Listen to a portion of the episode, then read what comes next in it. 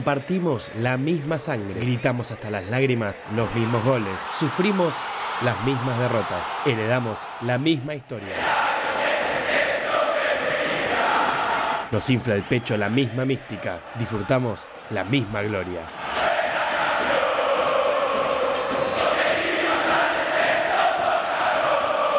Atajamos con Bello, Pepe y el Loco Islas. Defendemos con Pipo, Hugo y el Gaby. Metemos con el Pato, el Chivo y Enzo. Gambeteamos con De la Mata, Bernao y Gustavito. Asistimos con el Bocha, el Burru y el Dani. La embocamos con Seoane, Sastre, Erico y el Kun.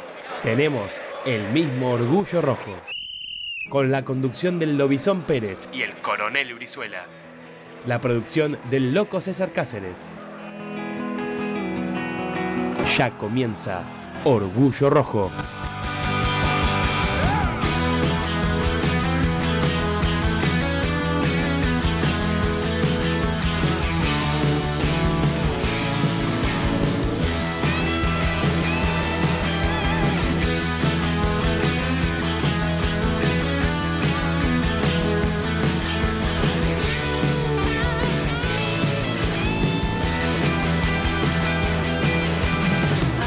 Hola, hola, ¿qué tal? Muy buenas noches, bienvenidos a la edición número 352, ahí lo estoy viendo, de Orgullo Rojo Radio. Mi nombre es Javier Brizuela y en la próxima hora vamos a estar hablando con los amigues. ¿eh? Raquel Fernández, con Cris Alonso, de todo lo que pasó en el mundo independiente en esta hora, como es habitual todos los lunes, esta vez sin el conductor, que está como eh, rige en este especie de protocolo que nos... eh, obliga a hacer rotaciones. Está de vacaciones. Como... Sí, rascándose eh, No se desmerezca en las zonas. el puesto tampoco. ¿Cómo? No se desmerezca el puesto tampoco. Claro, No, sí, no, no, claro. pero- Viene a hacer Tira honor. abajo.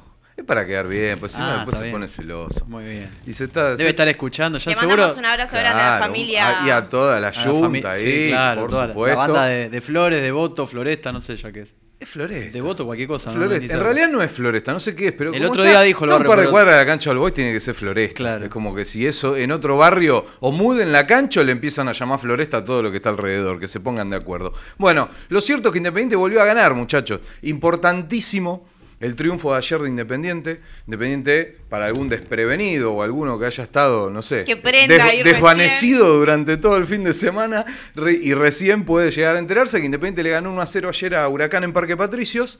Eh, otra vez al equipo de Kudelka, un Kudelka que Sí, sí, ve, ve una vaca y más llora. nieto de Independiente que Racing. Las estadísticas de Independiente con eh, enfrentando a equipos dirigidos por este entrenador son tremendas. Así que ojalá lo despidan pronto de Huracán y lo lleven a otro cuadro que Independiente tenga Cruz, que. A talleres, claro, a talleres una- que la última fecha es independiente. Hacemos una Kudelkalusa y, y el rojito campeón y todos contentos. Eso Sí, sería lo ideal. Bueno, lo cierto es que Independiente, como decía, ganó 1 a 0 con gol de Soñora. Un gol muy similar por cómo se da esto de que encuentra una pelota bollando afuera del área, le pega de derecha y con un poquito de OG y, y la otra T, eh, Independiente se pone en ventaja. Algo similar había pasado con Colón, aunque ahí había más mérito de Alan porque le había pegado medio mordida, que eh, la pelota había agarrado un efecto raro que había confundido en el trayecto a Burián. Sí, Y qué terminó siendo. importante que se anime también. Claro, lo Que cierto es que ahora, eh, bueno, Alan le dio la posibilidad a un gran hincha del rojo como la flaca Jacob de hacer un gol para el club de sus amores. Eh, es un chascarrillo por el mito ese de que eh, la flaca había sido echado de Racing por ser hincha del rojo. La verdad que anda a chequearlo a la orgullosa y roja de tu madre. Eh, lo cierto es que el desvío en el mediocampista de, de Huracán, ex Racing, permite que Independiente se ponga en ventaja y en definitiva que gane 1 a 0 el partido en el Palacio Duco. Un triunfo importantísimo, es una obviedad, todos los triunfos valen tres puntos, todos los triunfos son importantes, lo que pasa es que cuando uno viene de eh, una seguidilla de partidos en los que no consigue justamente eso, llevarse los tres puntos, a pesar de haberlo merecido, bueno, ahí se empieza a complicar un poco la cosa y uno necesita sí o sí recuperarse, dar vuelta a la página como para ver si se puede volver a la senda del triunfo, a este viento en popa que tenía, como dice bien la, la etapa de, de orgullo del día de ayer. Eh, Independiente, después de una tempestad, recupera ese, ese viento en popa, que es eh, lo que los que saben de navegación dicen que es lo que trae buena suerte y lo que conviene. Bueno, en eso está Independiente con el mago ahí capitaneando el barco, ¿no? Sacándole jugo a las piedras. eh, Sí. y, y- y lo cierto, como decías vos recién, es un importante triunfo. Tal vez no en el funcionamiento, porque Independiente, si querés, lo mejor fue en el primer tiempo y, y ni siquiera llegó a jugar del todo bien. Pero encontró en Velasco algunos remates que podrían haber sido el primer gol de Independiente. Marcos Díaz, la verdad, que parece que ataja bien cuando juega, cuando, cuando tiene Independiente enfrente. Sí, porque la cuando rompe. uno lo ve a Marcos... el- Bueno, Marcos que- Díaz, que podría haber si- llegado a ser el arquero de Independiente, era el que quería la dirigencia, Sí. no el que quiso Pusineri, gracias a Dios, y terminaron escuchándolo. Esa creo que es el único poroto a favor de Pusi como DT. Bueno, hay varios, ¿no? Algunos jugadores que le dio No, continuidad. No, no lo mate a Pusi. Yo lo quiero a Pusi, pero. Totalmente la- innecesario el palo Sí, pero el-. Ya que estamos. Escuchame, a ver, no vamos a decir que el paso de Pusineri por Independiente fue bueno. Pero potenció a algunos jugadores y tuvo esa determinación que fue elegir a Sosa como el arquero de Independiente, Sí. que aparece en los momentos clave. Ayer Lo volvió a hacer. Eh, Huracán llegó poco, la verdad que fue un partido parecido, si querés al revés, al Independiente Lanús, siendo Huracán Independiente, acorralándolo, en este caso a Independiente, en el segundo tiempo, pero sin generarle situaciones claras de gol. La única que generó en el segundo tiempo fue ese remate que termina eh, tapando, no llega a ser un remate, es un centro y le queda la pelota, no me puedo, a Meroya creo. No, me parece que era Jacob, pero no estoy seguro. Bueno, eh, y la termina primera y la segunda que la saca a puro reflejo. La, Un- la del un- córner, les digo, la que queda apoyando en el área y sale a tapar. Sacó dos. Sí. La primera contra eh, su palo derecho, digamos, es la primera, que no es tan importante, pero la saca. Y la segunda es el que lo fusilan de al lado y levanta el brazo ah, bueno, a puro estamos reflejo y hablando, la esto en el primer tiempo. Digo, en el segundo tiempo la única llegada de Huracán fue este tiro que no llega a ser un tiro. Es que- verdad, no había pensado. Eh, tenés razón. Lo que pasa es que no lo había pensado como una tajada de Sosa. Claro, bueno, Porque en realidad lo único que hace es contener la pelota porque a Meroya se le, le queda larga y no, y Claro. no llega. Eh, es verdad, era Meroya. Pero. Independiente no termina. Un gran defensor, Sí. Huracán. Sí, Eh, sí. Un gran defensor. Me preguntan a mí si usted se dejó el bigote en honor a el 9 de Huracán. Muy parecido a Freddie No, Mercury. ¿Viste la.? Pero tiene una pinta de narco mexicano tremenda el uruguayo. No recuerdo el nombre ahora. Estamos pero- al aire, pero. Está bien, pero parece. Sí. eh, No, sí. Sí. Sí, sí. el, de, el de Sex Education también. Con el. Sex No sé por qué pensé Se lo que me lo iba a por la temporada No nueva, sé, claro, se lo dejó. eh, Está bien. para ¿Usted da si- ese tipo de consejos también?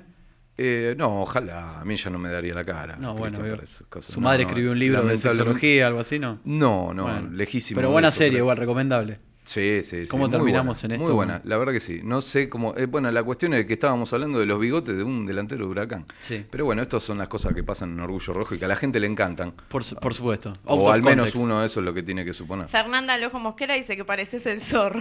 Upa. Bueno, Es un eh. Es el, el tire de la brizuela hoy, ¿qué onda? Eh, a ver si apagamos la camarita. La radio era otra cosa en mi época, viejo. Eh, Claro, tremendo. Esto te condena. se nos veía. Se condena. Bueno, Eh, lo, eh, lo cierto es que Independiente no terminó de redondear un- una buena actuación, pero qué importante que es que gane cuando no termina de jugar bien. Un Sí. Independiente pareció al del semestre anterior, si querés, en el segundo Es tiempo. que el partido de ayer fue el típico, estoy eso, pero el típico partido antes lo de perdías. mierda que por un gol eh, boludo lo perdés. Sí. Es, eh, También está buena la autocrítica, porque digo, si bien ganamos, uno está exigiendo que, o sea, fue un partido de mediocrísimo. Dígalo, claro. dígalo. Eh, eh, como a Gago, Eh. me hizo acordar a Gago. Es- Está buena la autocrítica. Díganle Pero- a Fernando si no. Bueno, acá la gente está preguntando también, después vamos a estar hablando de, del ¿De tema Gago está Gaudio. preguntando? No, Gaudio. Ah, no, Gaudio. No sé, yo hablaba por Gago por aquel episodio con Pitana después del 4-1 en contra. Cero autocrítica. Lo- y también tenemos que hablar de. Telo, ¿De quién? de Tello. Ah, ok. Hablamos si de Ya, lo que si nos vamos a la mierda, nos vamos a la Sí, mierda. ya que estamos. No, pero decía, es, es el típico partido, ¿sabes a cuál me hizo acordar? Atlético Tucumán.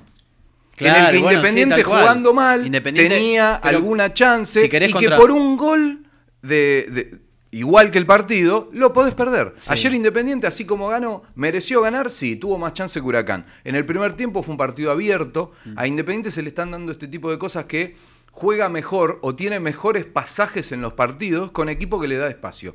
Con Lanús fue un ejemplo clarísimo. El primer tiempo de Independiente con Lanús fue bueno. Después, cuando tuvo la obligación de salir y el Granate al quedarse con un jugador menos se cerró y lo hizo muy bien, a Independiente se le acabaron las ideas y tuvo un peor segundo tiempo. Bueno, esto es exactamente igual. A Independiente le vienen pasando esas cosas. Huracán no es un equipo que salga a cuidarse. Huracán es un equipo que, al menos con todas las limitaciones que tiene, sale a ver qué pasa. Algo similar a lo que hace Aldo Civi con Gago a la cabeza. Eh, y eso a Independiente le conviene, le favorece. El primer tiempo fue disputado, fue intenso, fue eh, con dos equipos que tenían intenciones de ganar. Bueno, Independiente fue el que tuvo las mejores chances, merecía estar ganando 1 a 0 a pesar de jugar mal. Y el segundo tiempo lo jugó definitivamente mal. O sea, Independiente, segundo tiempo se dedicó simplemente a tratar de anular al globo y de mantener la ventaja. Por suerte lo logró y estamos todos contentos porque nos llevamos tres puntos. Ahora, una cosa es ilusionarse porque el rojo vuelve a la victoria, porque tiene tres puntos y está cerca de los punteros. Está a la, eh, a la misma distancia porque sigue a cuatro puntos, pero como perdió Lanús, eh, Sí. son mejores las cosas que pasan. Deja atrás eh, a Racing, por ejemplo, que perdió con Talleres. O sea, son obviamente siempre cosas positivas cuando el equipo gana. Lo único negativo de eso, que- de este, eh, de este lote de primeros que vos venís marcando, es que ya jugó con todos, salvo con Talleres, que es eh, La última. en la última fecha en Córdoba. La última fecha. Ya jugó con eh, River, que lo tiene por encima. Ya jugó con Estudiantes, que lo derrotó Independiente, gol de Insaurralde. Sí. Eh, ya Jugó jugó con Lanús, Lanús. que perdió. Y creo que no hay ninguno más por ahí. Qué enojado que estaba Insorraul de ayer. Sí, es, es- Para mí, no el- es algo raro. se No, pero para, mí en el, en el- Estaba en el- cansado. En el top 3 de mejores jugadores independientes del partido, la figura, si querés, o puede estar palmo a palmo. Me parece que fue muy destacable lo de Domingo Blanco de nuevo. Que yo he sido un- el, el- el creador del movimiento antidomingo blanquista. Sí, sí, sí. eh, como extremo, como atrás del 9, como arquero, como defensor. Me parece que le encontró Viene a pedir disculpas como la vuelta. la- ya- ya tengo la bandera preparada. No. No, me parece que, a ver, eh, Domingo Blanco jugó tres años en Independiente y no le podemos encontrar un buen partido hasta este, hasta los últimos partidos del semestre anterior. eh, que la verdad levantó muchísimo. No es que empezó a jugar bien, no. De repente pasó a ser uno de los puntos más altos de Independiente. Y más desde que volvió, desde que le toca jugar como mediocampista central. Eh, pero también quiero resaltar lo de Bustos. Me parece que otra vez fue bueno el partido. La entrega es conmovedora. El pibe corre hasta que se queda sin aire. Hay una jugada en el segundo tiempo, ya en tiempo de adición, que es la primera que toca Herrera. Eh, que hacen una contra por derecha, él le pica el Mamita. vacío y Herrera no la puede puntear para Herrera. dársela. Mamita.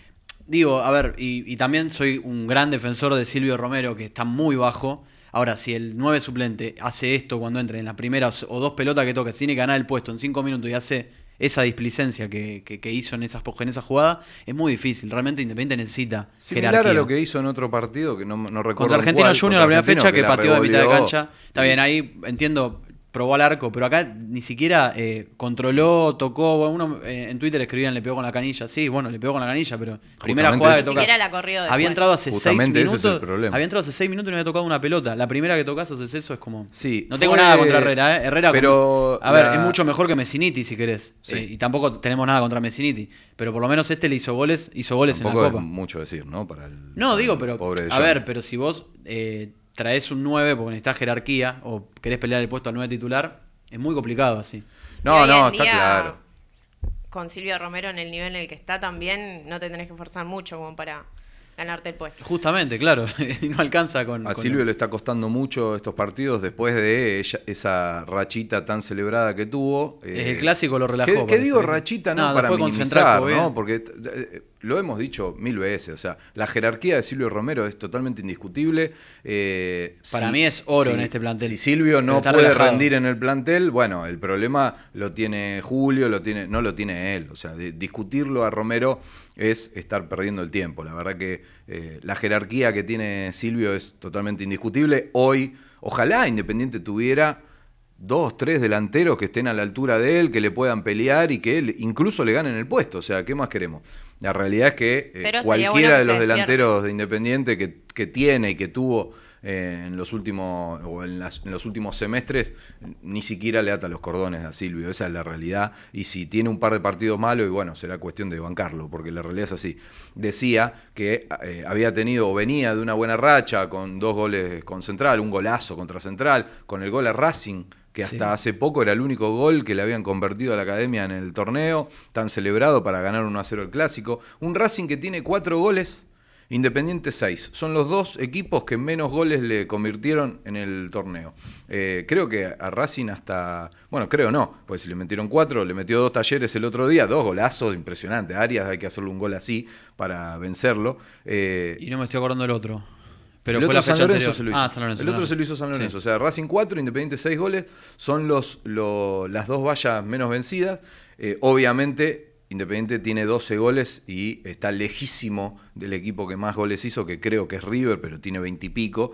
Eh, pero teniendo en cuenta que la tabla tiene a Talleres con 26, River 24, Estudiantes Lanús 23, Independiente 22, que eh, haya tanta diferencia en los goles a favor, solamente es explicable la posición de Independiente porque es un equipo que eh, encontró solidez, eh, encontró solidez en el arquero que te responde las pocas veces que te llegan, porque Sosa ha salvado un montón de puntos para Independiente. Ayer le llegaron dos veces, respondió perfecto, eh, anulando los ataques del globo. El bien llamado arquero de equipo grande, ¿no? Sí, sí, sí. Lo de Sosa es eh, tremendo, como vos bien decías, un punto a favor de los, para mí, varios que tuvo Pusineri. Ah, pero quiero no que me remarque, nah, por favor, Eh, tenemos tiempo hasta las 10. No, pero- Además de la continuidad y el debut de algunos jugadores, que me parece algo muy bueno. No, lo he dicho muchas Eh, veces. a para mí mí, que lo. eh, Pusineri fue, fue un- fue un, eh, una jugada de la dirigencia a favor de ellos, si querés, porque era un técnico que la gente no iba a putear, porque la gente le tiene cariño. Y en los primeros, el primer mercado, por eso no le trajeron a ningún jugador. Y tuvo que potenciar, o, es parte de este proceso de hacer eh, debutar varios jugadores, darle rodaje a los juveniles. Perfecto, pero después del primer, bueno, en el medio de la pandemia, ¿no? Y todos los problemas que tuvo Independiente con los jugadores que se fueron libres y la depuración de ese plantel con los casos Gastón Silva, Martín Campaña, Fernando Baibor, etcétera. Eh, Yo lo que destaco del paso, que lo he dicho muchas veces, lo que destaco del paso de Lucas por Independiente, es que fue el que permitió que empiece a, a parar la hemorragia Independiente. Bueno, o sea, bueno fue, eh, fue una curita que- si querés, pero la curita Sí. tarde o temprano te sale. No, no, el, eh, Falcioni hasta ahora es una venda eh, que la- ya la ha cambiado varias veces y sigue vendando ahí, bien. ahí va, eso es una, una, Sí, una gran sí, metáfora. sí, eso está claro. Pero no, de- a ver, eh, Yo lo que dije cuando se lógicamente fue a Falcioni le fue mejor que a Pusineri por los resultados, Sí, si querés. ojalá que le vaya mucho mejor todavía. Pero hasta acá el análisis es, lógicamente le fue mejor porque vos mirás los resultados y le fue mejor. Eh, Pusineri no terminó de encontrar el funcionamiento que hubiese querido Independiente. Yo creo que Pusineri no quería jugar a lo que jugaba, pero era lo que tenía. No.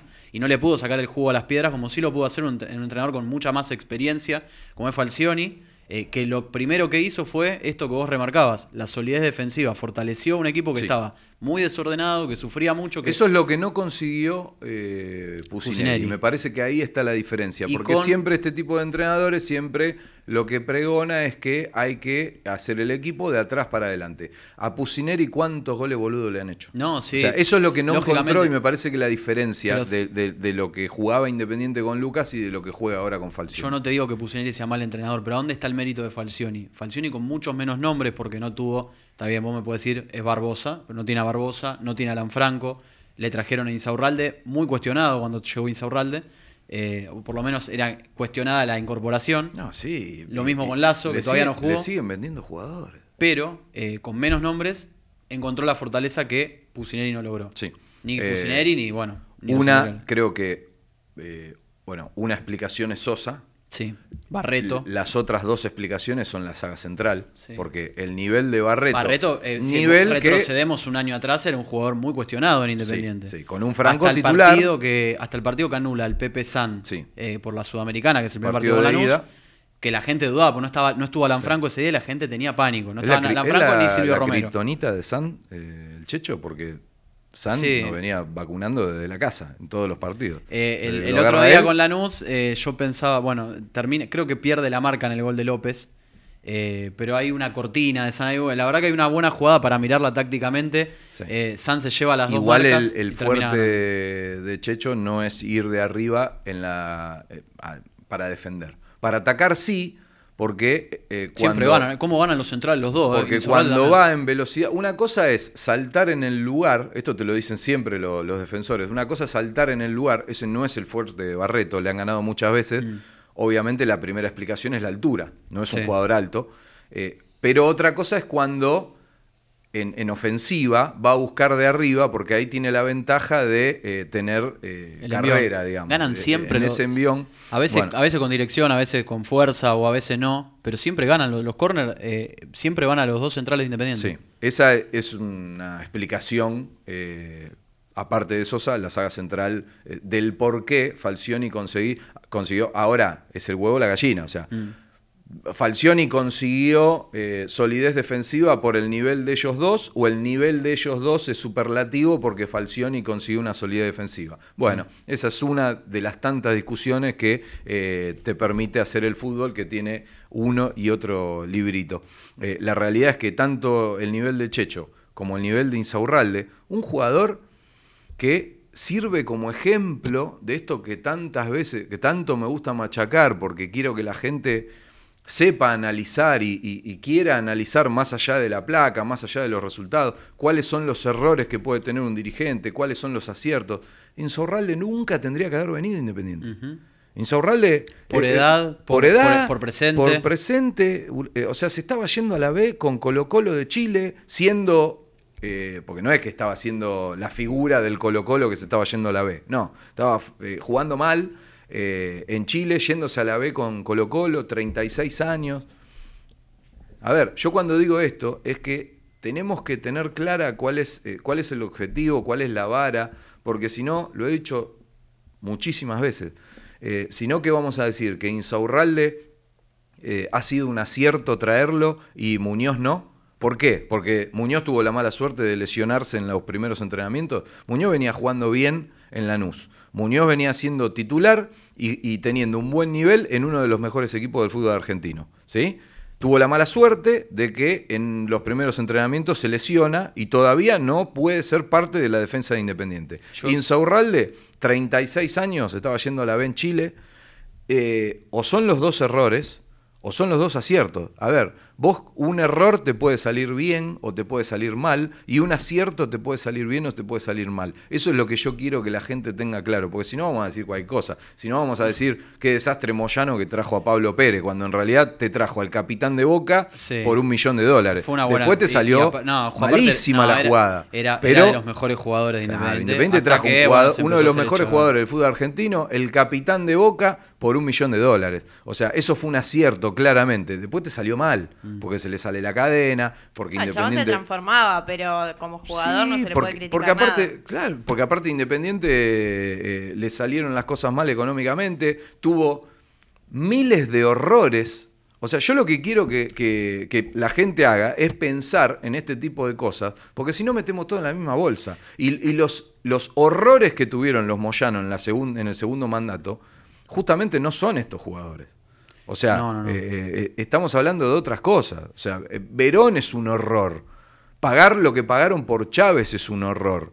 Eh, pagar lo que pagaron por Palacios es un horror. Y no porque Palacios me parezca un mal jugador, sino porque no valía dos millones y medio. Y están los audios de este programa de testigos. No es que lo decimos porque Palacio fue un Ya desastre, fue. porque Palacio ya se fue. No, lo dijimos algo- siempre. Algo parecido con Menéndez también. Hablando de mala suerte, Brian Romero. Bueno, Sí. claro, tal cual. Que Eh, Brian Romero, Bueno, ahí, ahí tenés un doble ejemplo. ¿Qué fue un error haber traído a Brian Romero?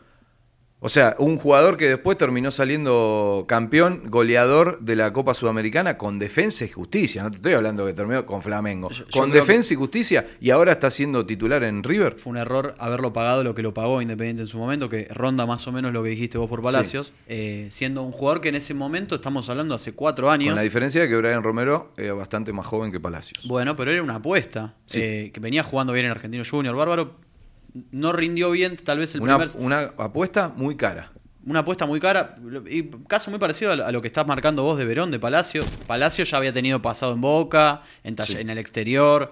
eh, independientemente de Brian Romero, volviendo a Insaurralde, Muñoz y las buenas o malas decisiones, creo que la, la gente, nosotros, eh, el hincha, el socio, se sesga un poco también por este resultado final. A ver, si Muñoz se termina yendo de Independiente sin jugar ningún partido porque ahora el contrato le vence, eh, y sí, fue una mala incorporación, no porque el pibe se lastimó, y no, y, pero vos le firmaste un contrato a un jugador que no jugó y, y el resultado termina siendo malo. Sí. Entonces la gente recordará que fue una mala incorporación.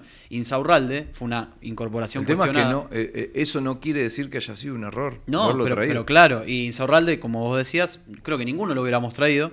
Y vino y es de los puntos más altos del equipo, Sí. partido a partido.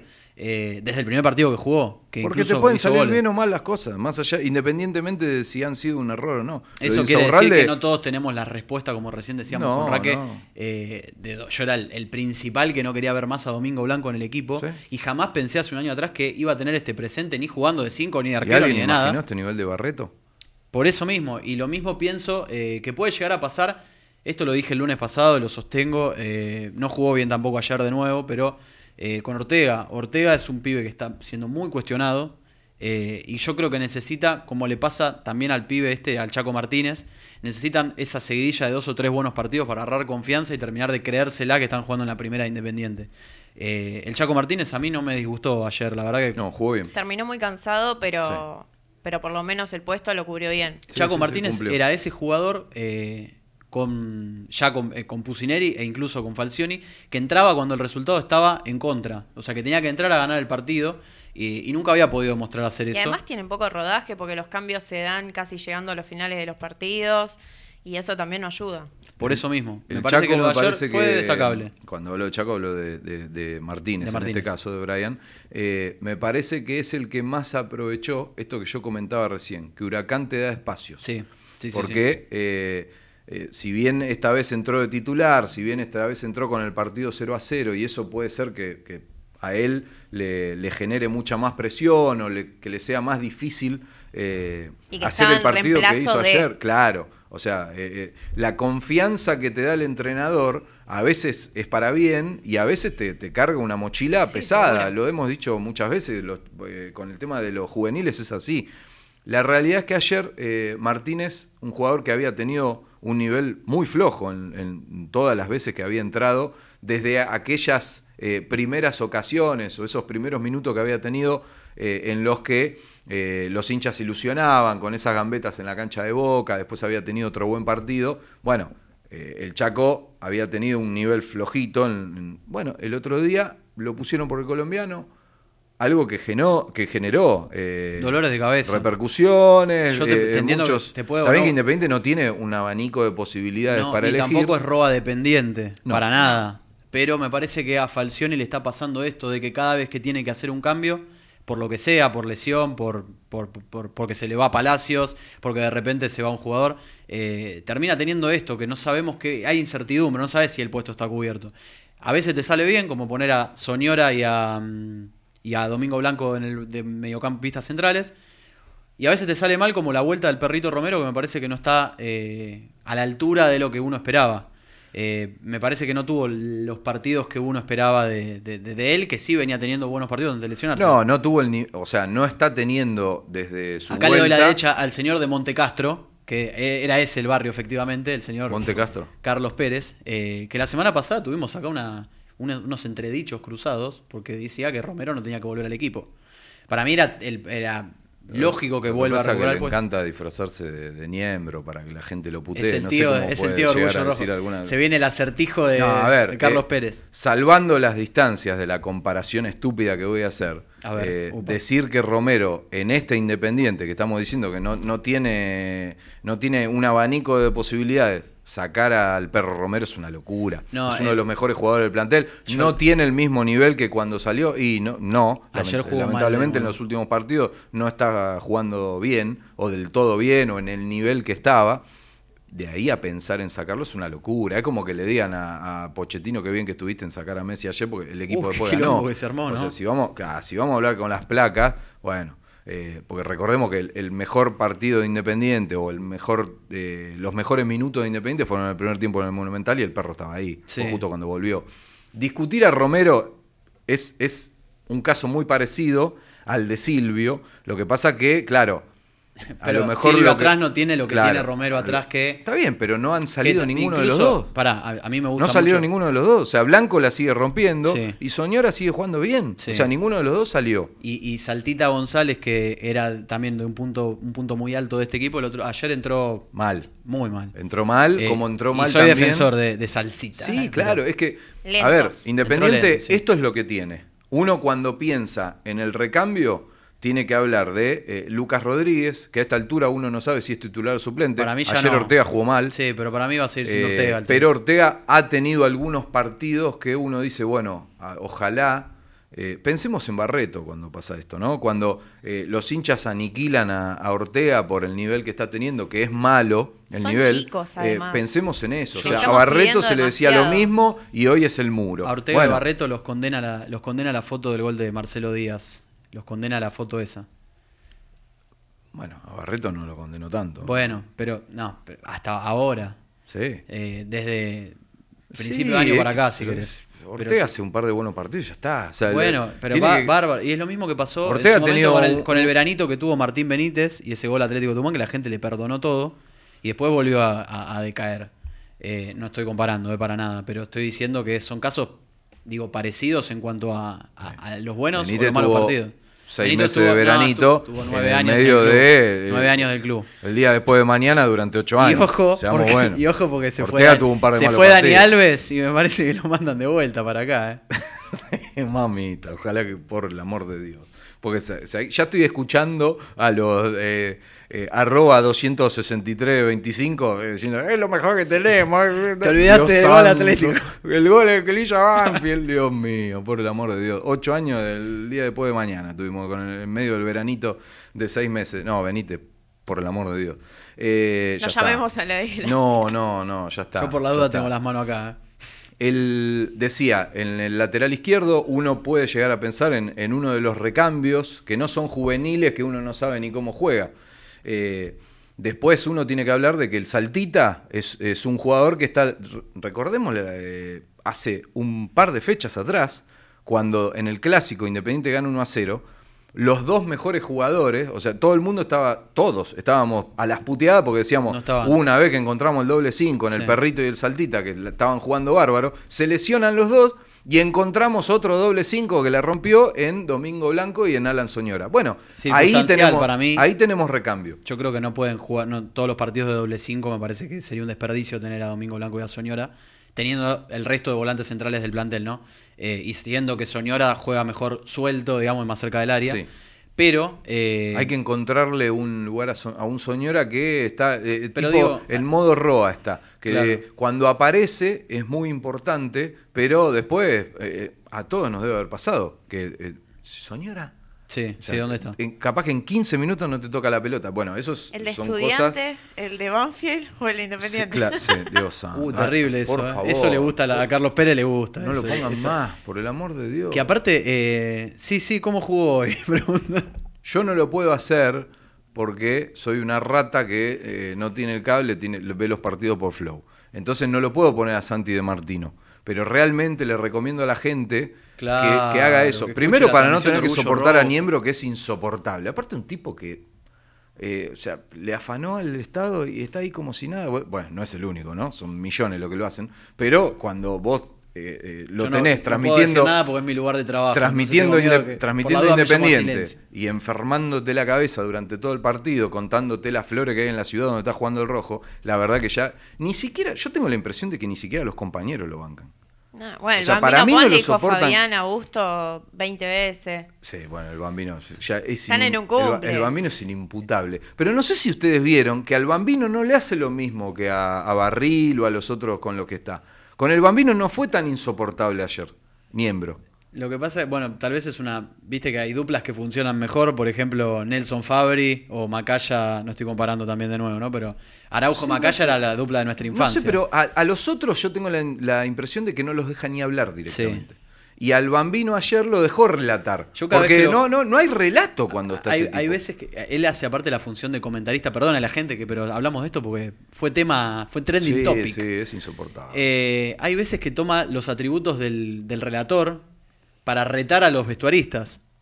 Sí, sí, sí. Eh, no, eso- es que es él. Eso te hace acordar Es al, show. día, al día, al día que, que se pelea con Zafarian, eh, que lo bastardea al aire. No, es independiente jugando en medio del show de Niembro. Sí, sí, eso sí, es sí. lo Anécdotas, refranes y, e Sí, historias de eso por qué la camiseta independiente es roja. Es insoportable. La única razón que había para bancársela es que las primeras veces que apareció Independiente había ganado. Entonces lo tomamos todo como un chascarrillo, ya y después de perdiste una vez, estamos, tómatela, ¿no? tómatela, por el amor de Dios, tómatela. Y le reitero a la gente, el que tiene la posibilidad realmente que escuche a Santi de Martino, eh, y no lo digo esto porque obviamente es eh, el relator de Orgullo Rojo, pero es muy bueno. Relata rico. Es sí. muy bueno. Hagan este ejercicio, a la gente le digo, haga este ejercicio. Que, que escuche. Yo eso, eh, muteo la tele, lo- muteo la tele y pongo. Claro, lo que pasa que si te va. No, no, pero lo si te trataba- va lo o trato de adelantar poner- el gol No, o, a, o a pongo- contarte el gol que ya hicieron hace hoy 30 contamos, segundos. hoy contamos con la facilidad de que la televisión puede adelantarse o retrasarse según usted prefiera. No sé en qué. En Yo la nací- NUS por lo menos ya llegó esa Yo nací en tecnología. el 79. Claro, entonces uno eso- pone YouTube. Yo sé que existe, pero si no. quiere, a la, a la par. Es un golazo. Es, Es como. Racing, sé que existe, pero no lo veo. Claro, incomprobable. Sí, no, no, la verdad que no. Pero hagan este ejercicio, a la gente le digo, en serio, escuchen los relatos que ponemos en el Instagram y se van a dar cuenta el nivel de precisión, porque uno escucha los relatos de Santi y parece que eh, los hubiera hecho después. Y, en- y son los relatos reales del partido. El nivel de precisión que tiene, no te pifia un jugador. Es te el dice el Mariano Clos del periodismo No, partidario. realmente es muy bueno. Eh, eh, por eso, el que tiene la posibilidad de escuchar a Santi y no tener que soportar a tipo como Niembro, bueno, es- son dos pájaros de un tiro. O sea, tiene un gran relator y se saca de encima a este viejo que es insufrible. ¿Me deja mandar Eh, unos saludos, por favor? Sí, claro. Tengo a mi amigo César de la Peña, el negro Galván de Formosa, que como todos los lunes está escuchando Orgullo Rojo. La banda de Ni Uno Sano también presente, Un que ayer abrazo. se juntó a ver el partido. Eh, mi hermana, mi hermana Aye, que está escuchando, dice bigote no, así que vaya pensando en... A ver, el público femenino. Ya son varios, ¿eh? Ya son varios. Eh, y el amigo Carlos de Montecastro, que no lo hemos nombrado hasta ahora, dice, los partidos, que, los partidos no duran un tiempo. El mejor partido fue contra Colón. Esto se lo dice usted, que dijo que el mejor partido fue River, me Sí. parece. Eh, el mejor partido fue contra Colón y jugó bien contra Central. El problema no es si Romero juega bien o mal. El problema es el equipo. El equipo jugó peor con Romero que sin Romero. Un abrazo, saludos, Carlos de Montecastro. El Charlie de Monte ¿Cómo Le, le reitero eh? lo mismo. Ayer el equipo del PSG jugó mejor sin Messi. El problema del ganó. técnico, no es de Messi. El problema en este caso no es Romero. sino Icardi, que, Icardi no puede estar afuera, El técnico no tiene que Mauro encontrarle afuera. la vuelta para que jueguen todos. Porque a Independiente aparte no le sobra nada, no como el PSG. Eh, hablando de, de- de PSG, de Jeques, hay una movida importante. Uh, por lindo primera para- vez en mucho tiempo, por primera vez en mucho No tiempo. nos ilusionemos Parece tampoco. que. No, no, la verdad que Era como tampoco cuando sé el si estadio se iba a llamar Estadio Coca-Cola y... Sí. Qatar Airways, Y ahí estamos. Libertadores de a ver, América. contémosle a la gente más o menos cómo está el panorama electoral de cara a, valga la redundancia, las elecciones para ver quién es el próximo presidente de Independiente, elecciones que van a hacerse en diciembre. Sí, en la Eh, sede social, confirmado por el secretario general de Sí, la Independiente. verdad que... Para mí, un, a ver, un obstáculo, si querés, para, por este tema de la pandemia, podría hacerse tranquilamente en el estadio. Eh, Es lo que propuso la oposición. Sí, claro. eh, Pero bueno, el oficialismo, en realidad el oficialismo no, el estatuto de Independiente dice que se hacen en la sí, sede. igual eso es una boludez porque en el... A ver, una boludez. Yo estoy a favor de que se hagan en el estadio, eh, Sí, pero digo, sí, está en el estatuto, sí. la, la comisión directiva se agarra de eso para que tal vez vaya menos Lo que gente a pasa que la comisión directiva se agarra del estatuto cuando le conviene Sí, y se pasa el estatuto eh, por donde ya sabemos cuando no le conviene. Entonces Claro. por eso digo que es una boludez, porque aparte en el estatuto ja- eh, está hecho, eh, primero que hace- está hecho hace muchísimo tiempo, está hecho eh, pensando en una situación, en un contexto normal Sí, sí, y no en algo Claro. tan anormal como lo que estamos viviendo desde hace dos años con esta pandemia de mierda que ha pu- puesto al, al mundo pata para arriba. Sí, señor. O sea, teniendo en cuenta este contexto, la realidad es que lo más lógico hubiese sido que Independiente eh, haga las elecciones en el estadio. Lamentablemente esto no va a poder ser, al menos por ahora, salvo que haya un cambio, pero lo veo poco probable. Más allá de eso, si están dadas las condiciones, eh, o sea, estamos hablando de que ya la vuelta del fútbol falta la firma de, del presidente de la nación prácticamente para que se confirme que en 10 días ya los hinchas vamos a poder ir al menos en un 50% en la capacidad de los estadios, volver a la cancha. O casualidad, el fin de semana del Super Clásico.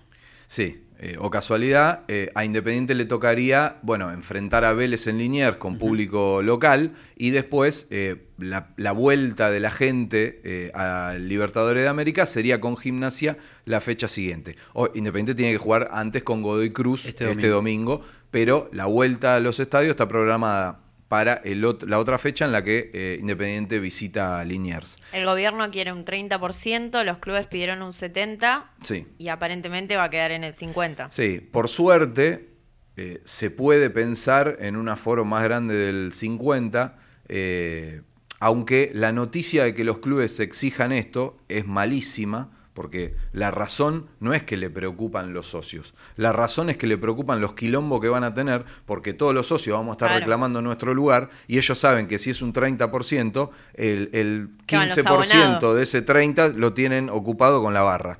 Y ese es el problema más grande que tienen los Qué dirigentes quilombo que hubo en ahora este con la momento. barra.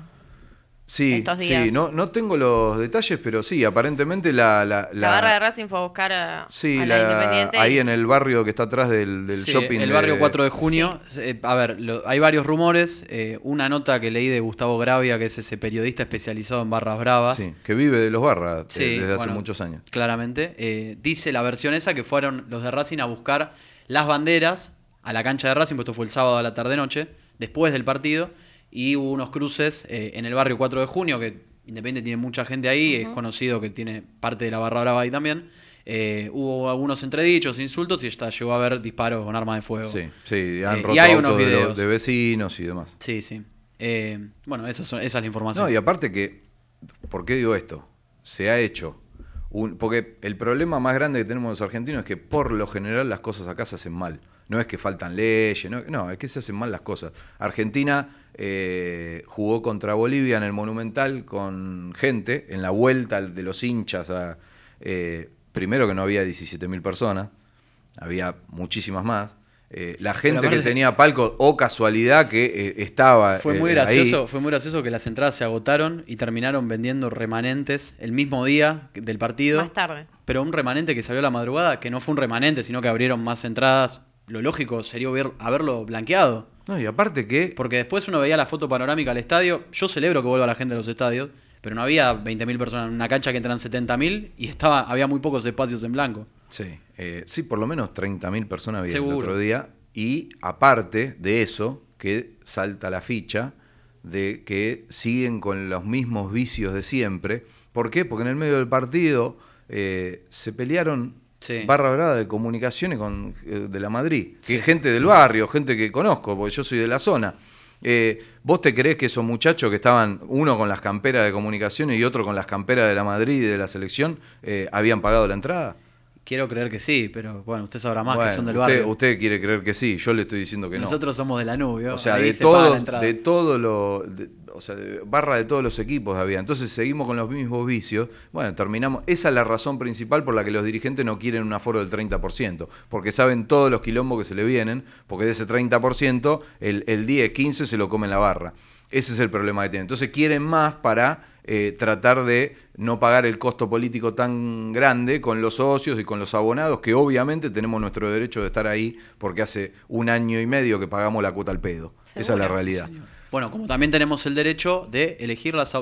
Tenemos a Pérez también, ¿no? A ver, de- del señor de Montecastro. A ver, qué eh, quiere a perdone, claro, eh, perdone que le voy a le voy a hacer como miembro que le voy a sacar su lugar y vamos a recibir a el primer oyente de esta noche que debe ser Carlos de Montecastro. ¿Cómo le va? Buenas noches. ¿Cómo le va, Alonso? ¿Cómo le va? Usted- mira, eh, tuve que llamar porque ustedes están criticando a Niembro, que nos da... Que nos da Le tocamos el orgullo. Le En tocamos al Huracán nos da tío. resultados, 6 de 6. Niembro y es un combo perfecto. Ah, pero usted es de Independiente y Bilardista, no se puede eso, ¿eh? Me, me enseñaron No, que no, no. en la escuela a mí. Pero, ¿y Falcioni qué? ¿Menotista? No, por favor, el mago, estamos con el mago acá en el barco del mago siempre.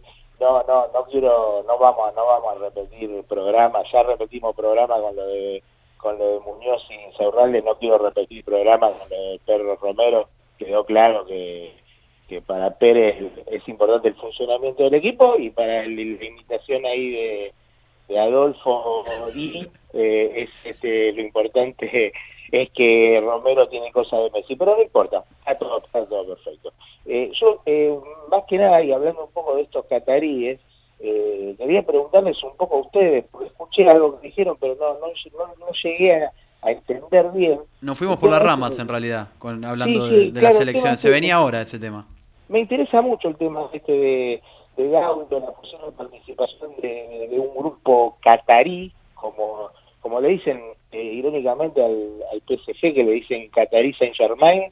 Nosotros seríamos el Caitarí. ¿Les gusta esa idea? Estoy, Bien, eh. porque hay mucha gente que dice, no, vamos, vamos a hacer un- una empresa, una sociedad. ¿Les gusta eso a ustedes o no? Yo no sé si sería empresa directamente hablando. A ver, eh, uno piensa en una sociedad anónima dentro del fútbol y hoy lo relaciona mucho al caso Talleres, si querés, acá en el fútbol argentino, eh, que se va sabe primero, ¿no? que va, sí, bueno, lógicamente, ¿no? Si, si va acompañado de resultados deportivos siempre está bien, Eh, pero si no es algo muy cuestionado. Hoy yo creo que Independiente, a ver, tal vez tendría Gaudio, acercaría esos negocios que ha acercado a otros clubes, por ejemplo Boca en su momento, eh, por eso llegó a tener la publicidad que tuvo en la camiseta.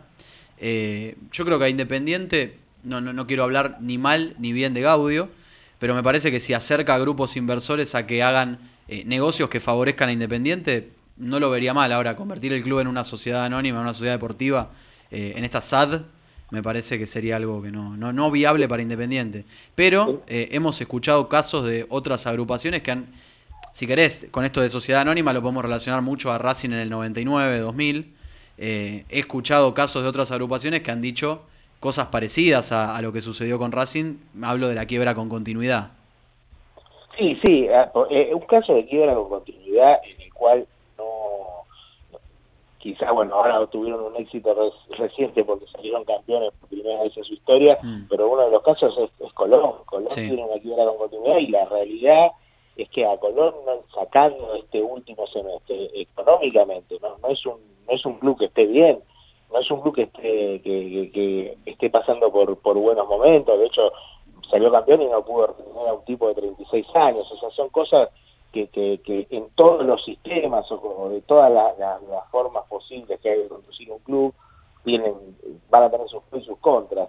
Yo creo que obviamente acá es la sociedad, el hincha, es muy eh, eh, anti sociedad anónima, me parece bien porque eh, está bueno que los clubes sigan siendo clubes, pero ahí se necesita una modernización que hoy en Independiente por lo menos no existe. No, y aparte, hay, hay, corregime si me equivoco, lo obvio, ustedes también, chicos, hay un clima de incertidumbre terrible en la gente, en el socio, eh, en nosotros también, en parte del periodismo, si querés, y nosotros también somos hinchas y socios, eh, de incertidumbre de saber qué es lo que va a pasar de acá a diciembre, qué es lo que íbamos a hablar acá con Raque y con, y con Javi.